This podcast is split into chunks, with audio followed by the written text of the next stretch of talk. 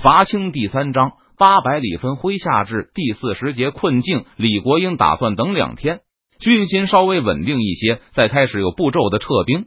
可是邓明和元宗帝并不知道李国英的想法，他们看到的是清军安如磐石，哪怕连一支上千人的军队都不见撤退，大概是广元一带还有不少清军的留守部队。等了两天不见动静后。邓明和元宗帝分析道：“所以李国英并不太担心后路，只要派几个使者回去报警就够了。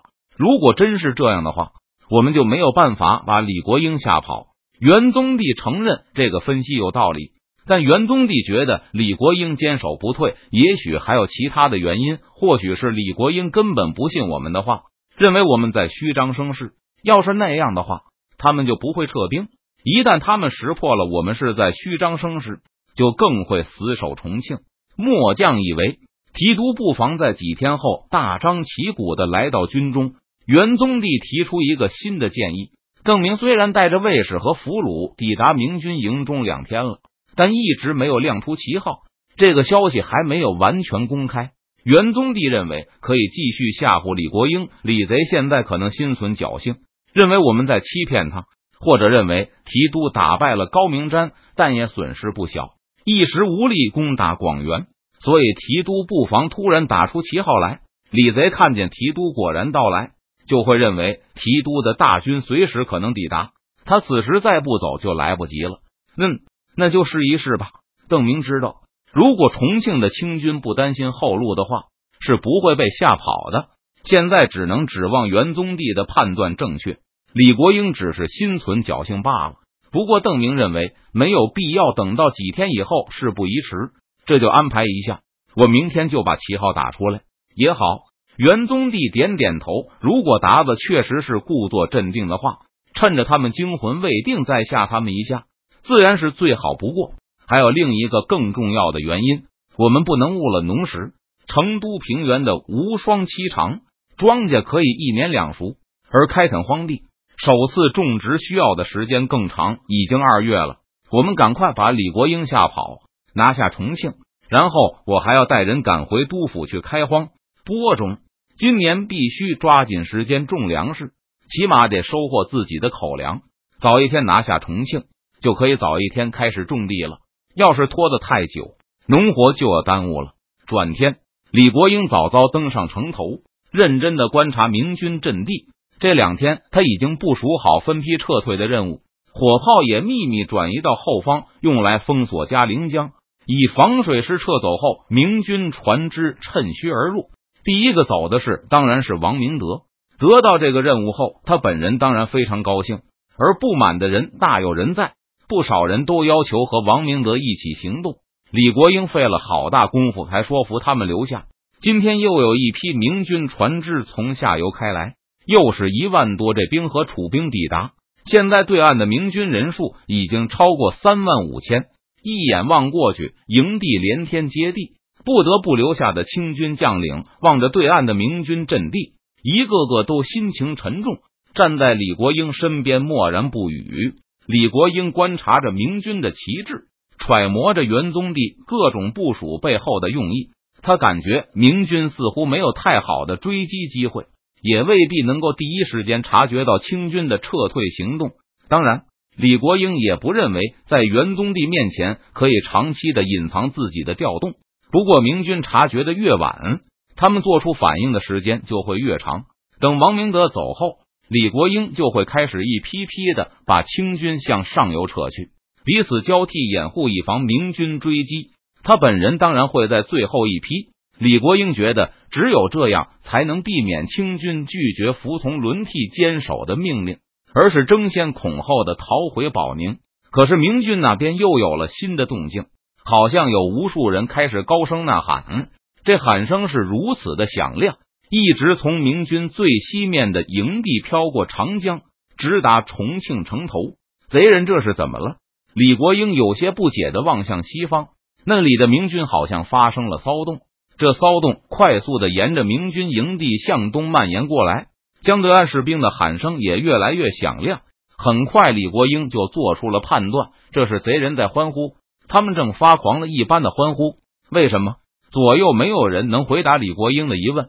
重庆城头所有的目光都被骚动的源头吸引过去，那是一面高高的将旗，好像有一小队骑兵正擎着这面旗帜检阅明军营地。旗帜越来越近，不久就有江边的军官派人来报：“总督大人，好像是邓明邓贼到了。”江对面的贼人正在狂喊着“提督”二字。嫩李国英脸色沉重，轻轻点了点头。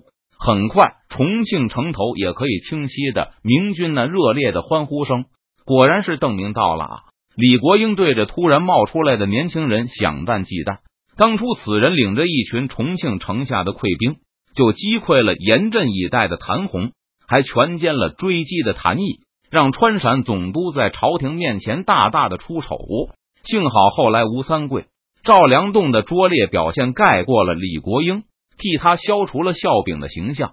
等到胡权才战败身亡后，就再也没有人认为败在邓明手下还是件可笑的事情。南京的消息传来后，川陕陆营中彻底改变了对谭红、谭毅的看法，认为他们二人不败才是奇怪的事。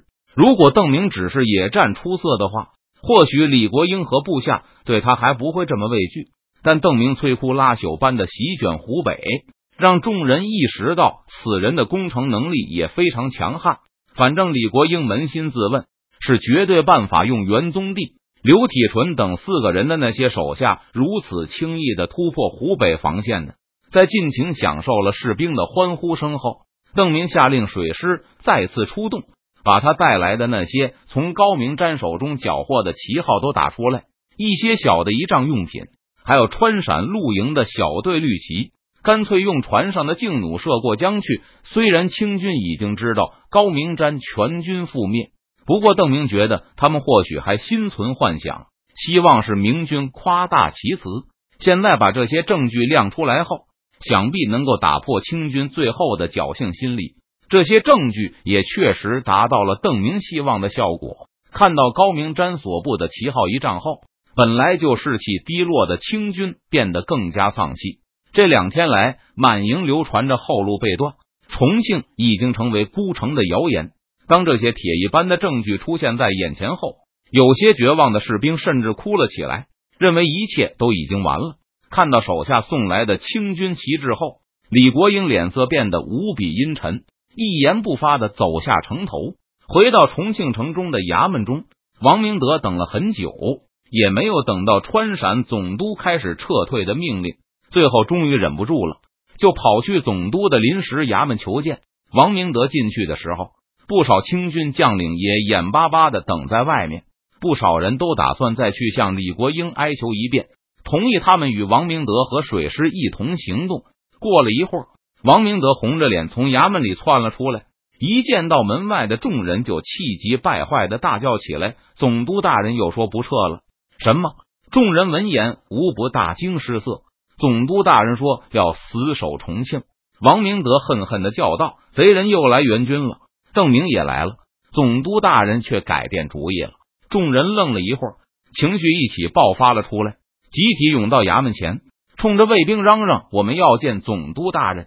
见到这么多武将，气势汹汹的跑来，就是门口的标营卫士也心中畏惧，他硬着头皮拦住众将：“诸位将军，少安无躁。”标下，这就去通报总督大人。快快！众人不耐烦的催促道。一个标营卫士一溜烟的跑进去，没有让大家等多久，就又从里面飞奔了出来。总督大人，请大家都进去。关闭众人等的就是这句话，毫不犹豫的一拥而入。进去后，看到李国英端坐在大堂的桌子后面，看到一脸严肃的川陕总督后。众人心中那股因为焦急而生出的怒火也被压下了几分，纷纷向刘国英行礼。总督大人，你们打算撤兵，对吧？李国英环顾着涌进来的众将，口气平和的问道：“是啊，总督大人，邓明已经到了，他的大军肯定会在近日抵达，再不走就来不及了。”李国英挥手示意众人上前，大家走上去后。看到李国英在宽大的桌面上铺开了一张地图，旁边还落着一叠手令。无论是地图还是手令，都是墨迹未干，显然是李国英刚刚写完的。李国英没有立刻开始说话，而是让卫兵去把还没来的将领也都召到衙门中，一直等到人来齐后，李国英才开始缓缓发言。这是交替撤退的部署和手令。李国英给大家仔细讲解了一遍他的计划，但大部分人都没有太听进去。众人关心的只是什么时候轮到自己走。虽然李国英把众人的不耐烦都看在眼里，但他还是耐心的讲下去。他的计划里还包括一些反击手段，以应付明军可能的追击。全部说完后，李国英把地图和手令统统推到了一边，冷静的说道：“但我不打算让你们执行这些部署。刚才大家听李国英陈述的时候，还以为川陕总督同意撤兵了。现在李国英的话，无异于一桶冷水泼下来。”把众人的希望之火一下子统统浇灭。我觉得你们根本不会按计划行事，绝不会有人肯按我的命令留下来坚守，而是能有多快就多快的跑回保宁。汉中，李国英冷冷的说道：“眼下的形势让我想起太宗和洪经略的嵩山大战。当年太宗皇帝能把洪经略十三万大军转眼间就杀得溃不成军，就是因为因为洪经略同意撤兵了。”李国英这番话让在场的人都无言以对。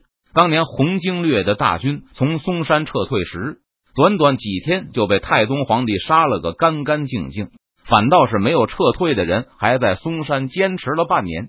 李国英停顿了片刻后，又继续说下去：“除了最先开始逃跑的平西王，几乎没有人能活着回到宁远。从重庆到汉中，我们要走的路比从嵩山到宁远还要长。”路上完全没有居民，你们谁觉得自己有平西王那个运气，能够活着回去？如果你们的部队丢光了，你们以为朝廷不会问罪吗？可待在这里也是必死啊！终于有人忍不住反驳起来，但至少可以晚死几天，而且能够杀几个贼人为自己报仇，而且只要军队不混乱，我们还有机会一起撤退。李国英摇头道：“刚才营中的情况，你们难道没有看到？”若是我现在让你们走，你们敢说士兵还会老老实实的听令，还能控制住你们的手下吗？那那总督大人给我们看这个干什么？王明德指了一下桌子上的地图，还有那些李国英刚刚写好的手令。刚才下定决心继续坚守后，李国英就意识到军心已经极度不稳，部将也到了发生哗变的边缘。他并不知道现在自己的情况和胡全才曾经遇到的很相近。不过李国英比胡全才强的是，他马上就想好了应对的策略。我认为此时撤兵和自杀无异，但只要我们坚守重庆，就还有活下去的机会。城内有三个月的存粮，我们控制着很大一片地区，我们可以捕鱼，可以打猎，粮食在节省着吃，坚持半年应该没有问题。这半年可能会发生很多事，朝廷也有机会调集援兵来给我们解围，甚至我们还有自救的机会。敌人或许军粮也不够，会放松警惕，给我们突围的机会。李国英先是给众人一些希望，然后脸色一沉：“我统兵多年，断然不会自寻死路，所以只要我还活着，就不会下令撤兵。”说着，李国英就拔出佩剑。重重的搁在桌子上。如果你们决心要跑，就杀了我吧，然后向朝廷报一个我死于乱军之中。总督言重了，将领们都吓了一跳，纷纷推开两步。末将们怎么敢有这种歹心？如果你们一定要撤，那在杀了我之后，就按照我这些部署行动，你们逃出去的机会就会大很多。李国英像是没有听到众人的话，仍自顾自的说下去。但我觉得你们肯定无法互助，而是各自逃命，最后都像狗一样的被贼人追上，砍死在路边。那个时候，我敢断定你们一定会后悔的，后悔为什么不留在重庆，至少还能杀两个贼人给自己垫背。大堂上陷入了沉默。等了一会儿后，李国英沉声喝道：“王明德，末将在。”沉思中的王明德打了一个哆嗦，急忙应声道。总督大人有何吩咐？你打算扔下本官还有兄弟们，率先独自逃生吗？末将王明德感到一股怒气涌上来，压倒了心中的恐惧，猛地一挺胸膛。末将愿意与总督大人同生共死。好，李国英点点头，转过头点了另外一个武将的姓名，问了他和王明德同样的问题。末将是陕西的好男儿，我们西北汉子断不会丢下兄弟逃生。好，就这样。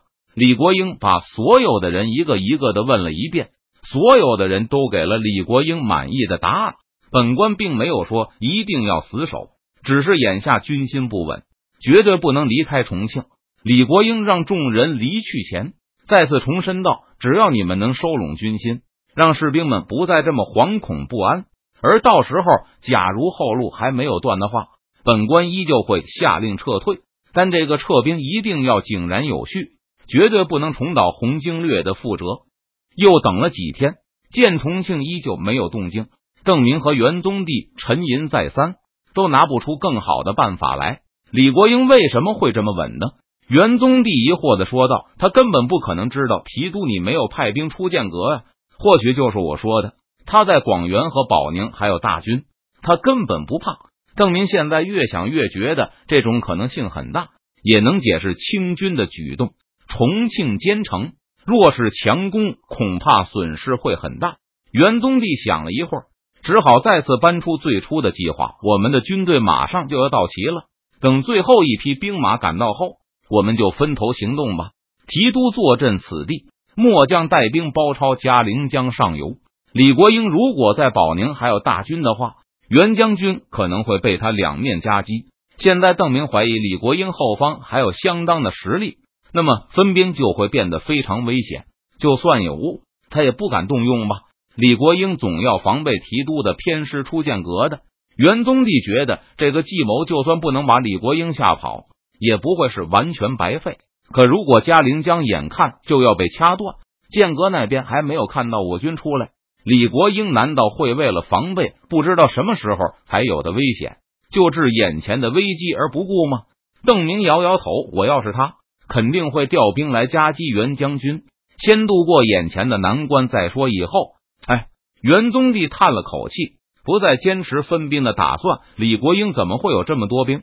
又过了一会儿，元宗帝突然灵光一闪：“提督，您说会不会是我们压得太紧了，所以李国英不敢走？”